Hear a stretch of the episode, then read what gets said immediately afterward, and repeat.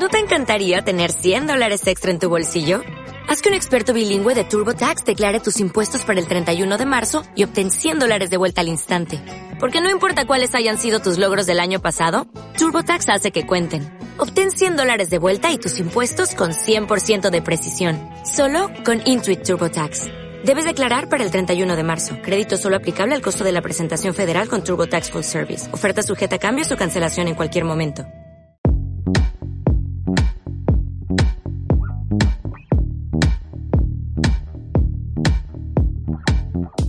Hey, ¿qué tal? Mi nombre es Luiso y te doy la bienvenida al episodio 12 de Sandía Byte, mi podcast semanal en el que hablo sobre temas relacionados con tecnología, internet, innovación y cultura digital.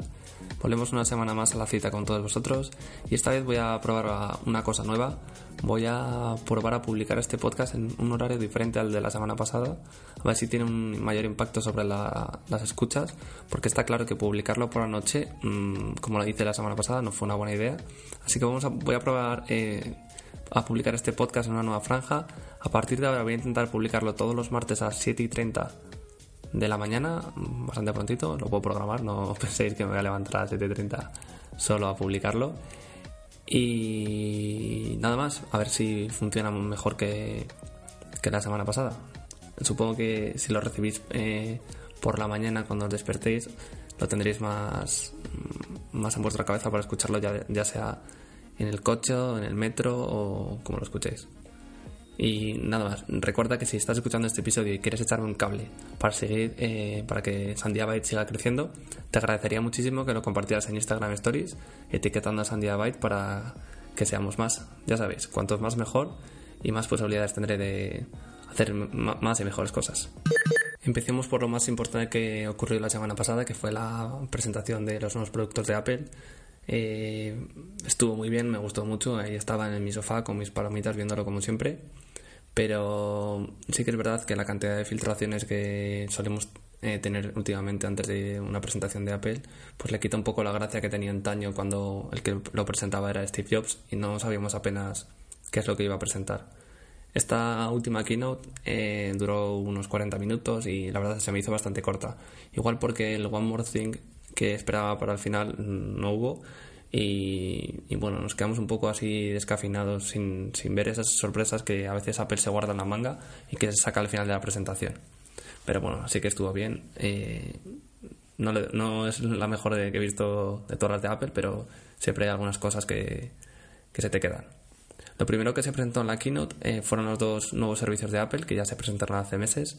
El Apple Arcade, que es el servicio de suscripción a juegos que costará 4,99 euros al mes y además tendrá un periodo gratuito de un mes por, por si lo quieres probar. Tendrá más de 100 juegos que se irán ampliando mes a mes. Y bueno, está claro que esto es un servicio para gamers. Yo de momento no me voy a suscribir. Igual más adelante, cuando haya más juegos, eh, pruebo la, pues la versión esta de un mes gratis. Aunque la verdad no suelo jugar muchos juegos en el iPhone.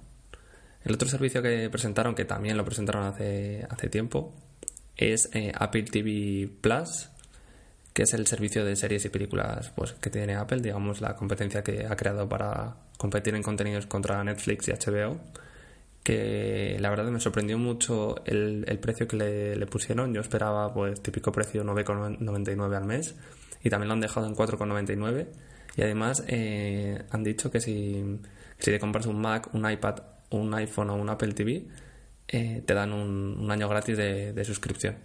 Está muy clara la estrategia de captación de usuarios y bueno, ya está claro que, ya habrá tiempo de subir los precios cuando tengan bastante masa de usuarios y tengan buenas series. Y eso fue en cuanto a los servicios que estarán disponibles a partir del 19 de octubre, que es eh, este viernes, y, bueno, igual que el iOS 13 y el resto de actualizaciones del sistema operativo. Sobre productos, rápidamente eh, se, se, presentaron tres cosas. El nuevo iPad de séptima generación con un diseño bastante conservador. Sigue, sigue teniendo los marcos, Touch ID y lo único que han hecho es aumentar un poco la pantalla y sí que han rebajado un poco el precio, bastante interesante. Y está disponible desde 379 euros a un precio bastante, bastante bueno. De entre 379, como os he dicho, hasta 619 con una capacidad de 64 gigas. La verdad es que para el sector educativo me parece una herramienta eh, perfecta. Así que si yo, si yo fuera niño otra vez, vamos, no llevaría más eh, libros en la mochila, mm, de broma. Me llevaría un iPad y ahí metería todas las cosas de, que necesito para el colegio. El siguiente producto que Apple presentó fue el Apple Watch. Quizás, eh, bajo mi punto de vista, creo que es el producto que más decepcionó a la gente, a mí sobre todo. Sinceramente, yo me no, o sea, no me esperaba un cambio de diseño, pero sí que le pusieran alguna funcionalidad extra de salud al menos, como lo que se rumoreaba de la monitorización del sueño, pero bueno, al final no fue así. Y el, el Apple Watch que presentaron es el Series 5 y como única novedad que tiene, bueno, tiene pocas novedades, pero la principal es la nueva pantalla que siempre está encendida y que no afecta a la batería. También le han puesto una brújula integrada que sinceramente no sé para qué sirve, para perderte en el bosque, no, no lo entiendo. Y eh, una cosa buena que sí que tiene es que vas a tener 32 gigas de almacenamiento para llevar tu música y podcast en, en la muñeca, la verdad, bastante... Eso no lo anunciaron, pero bastante increíble que tenga 32 gigas en tu muñeca. Y también han mejorado las llamadas de emergencia. Si te caes, llama automáticamente al servicio de emergencia en más de 150 países. Y la verdad es que aquí es cuando pusieron un vídeo súper emotivo de todas aquellas personas que el Apple, Watch eh, les había salvado la vida de una forma u otra. Típico vídeo de testimonios de gente que, gracias a Apple Watch, pues, eh, pues habían sobrevivido, ya sea a un accidente o a un infarto. Y la otra novedad que, que tiene el Apple Watch es en cuanto a los, a los materiales de los que está hecho. Ah, pues ahora va a estar disponible en acero inoxidable, en titanio y vuelve a estar otra vez en cerámica que es el que más que me parece precioso, pero que tiene un precio desorbitado. Y los precios pues siguen igual, desde 449 euros el más básico, sin datos, y hasta los 1500 euros que, te puede valer de cerámica blanco.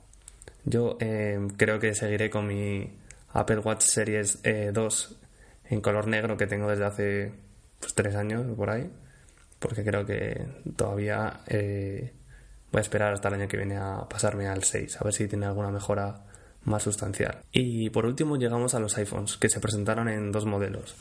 Presentaron el iPhone 11 y el iPhone 11 Pro. Y aquí me da la sensación de que Apple se ha guardado muchas cosas de cara a la presentación del futuro iPhone 12 del, del año que viene. El 11 digamos que es la versión mejorada del XR que teníamos. ¿Y qué mejoras tiene? Pues una unas pequeñas mejoras en la cámara de 12 megapíxeles, que ahora además tiene un gran angular de 120 grados, o sea, tiene dos cámaras. Antes el XR solo tenía una. También mejoran la fotografía nocturna y ahora graban a 4K 60 frames por segundo. Y una cosa muy buena, que tiene una hora más de batería que el XR. Por lo malo que tiene, pues que sigue teniendo una pantalla LCD y que, bueno, pues que solo tiene dos cámaras. El iPhone 11 llega en seis colores, en blanco, negro, amarillo, malva, verde y rojo y parte desde los 809 con almacenamiento de 64 GB hasta el más eh, alto que tiene 256 GB y que vale 979 euros. Y por último, eh, la joyita de la keynote, el iPhone 11 Pro, ya le han puesto el nombre de Pro de profesional y que viene en dos tamaños, el, digamos el normal, que es sin nada, y el que es más grande, que le llaman el Pro Max, y que pues, tiene la pantalla mucho más grande y más batería que el que el anterior, o sea, que, el, que, no es Max. Y por lo demás, eh, tienen los mismos componentes. El iPhone 11 Pro, eh, que tiene este comparación con el otro? Pues básicamente que le han puesto todo lo máximo que podían de, de cámaras. Tiene tres lentes, una de ellas es un gran angular con 120 grados, eh, la segunda es otro gran angular con pues con más distancia focal y la tercera es un teleobjetivo eh, que, ya la que ya la tenía en el anterior, que es para que te, el que te hace que, pues que puedas ampliarlo hasta el 2X y que, pues bueno, tiene una pinta espectacular. La autonomía también la han mejorado bastante en esta nueva generación y han mejorado eh, en comparación con el anterior, con el XS, 5 horas de batería. Y esto me parece eh, top. Que te dure 5 horas más la batería del teléfono es un súper gran avance. Y también cabe destacar que este iPhone por fin va a incluir por fin Apple eh, en el adaptador de carga rápida de 18 vatios. Porque es que manda narices. Hasta, hasta, que la lo han puesto en la caja. Y bueno, el iPhone 11 Pro pues parte desde los... Hay otra cosa, bueno, antes de contaros el precio. Eh, ya vale no de que Apple ponga 64 GB el modelo básico. O sea, está claro que la estrategia es que nadie se compra ese, que coja el de 256, pero es que estamos en 2019. O sea, ¿qué móvil tiene 64 GB? O sea, ninguno. debería poner al menos 128. Me parece esta otra estrategia de Apple bastante lamentable, pero bueno, es lo que es lo que hay, por algo lo harán. Y bueno, lo que os decía, el iPhone 11 Pro eh, parte desde los 1.159 euros en su versión de 64 GB hasta, pues digamos, el 11 Pro Max que te llega de 512 GB que te llega a valer 1.659 euros. Y bueno, como os he dicho antes, eh, para mí han faltado algunas cosas, algunas cosas que se esperaban de esta keynote, como la, por ejemplo, en el iPhone eh, no tiene la carga reversible, no se puede cargar un iPhone con, con, otro, como por ejemplo se puede hacer con los Samsung.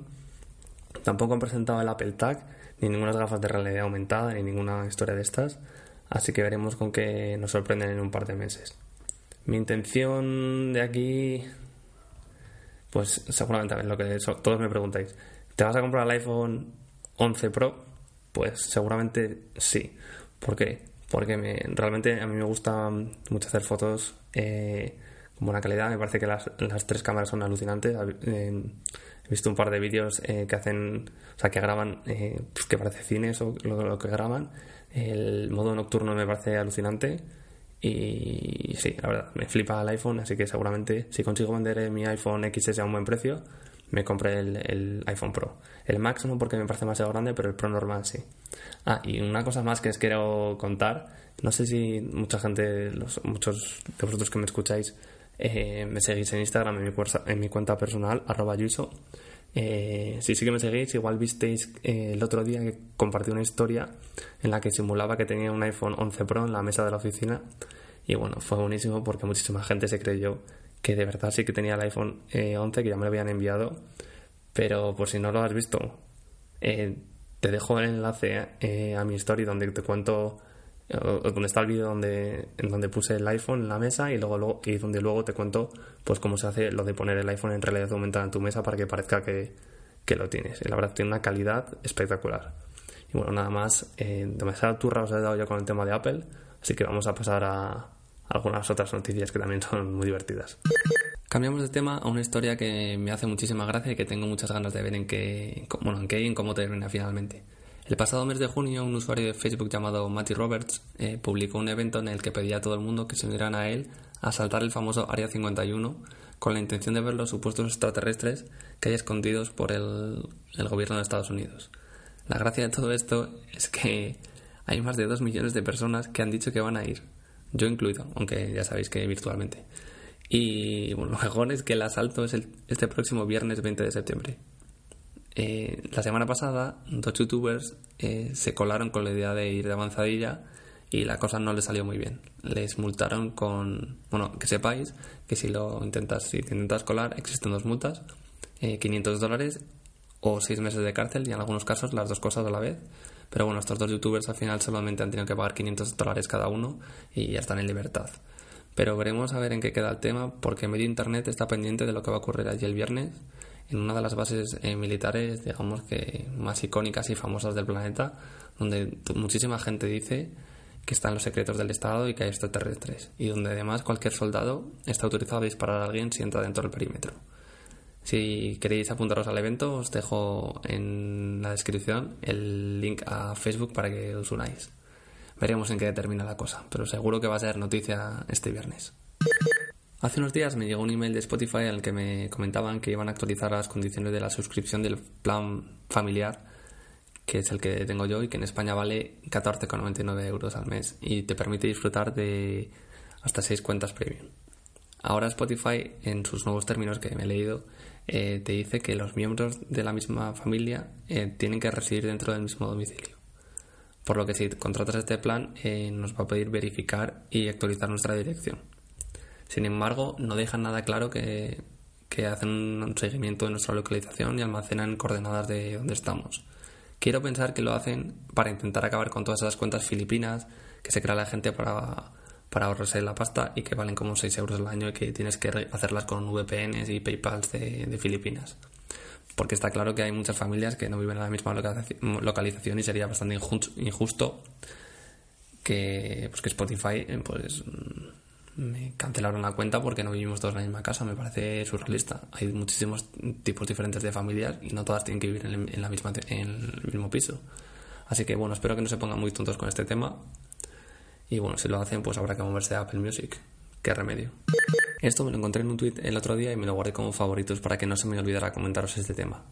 Eh, que sepáis que están empezando a llegar en España las primeras cartas por piratería.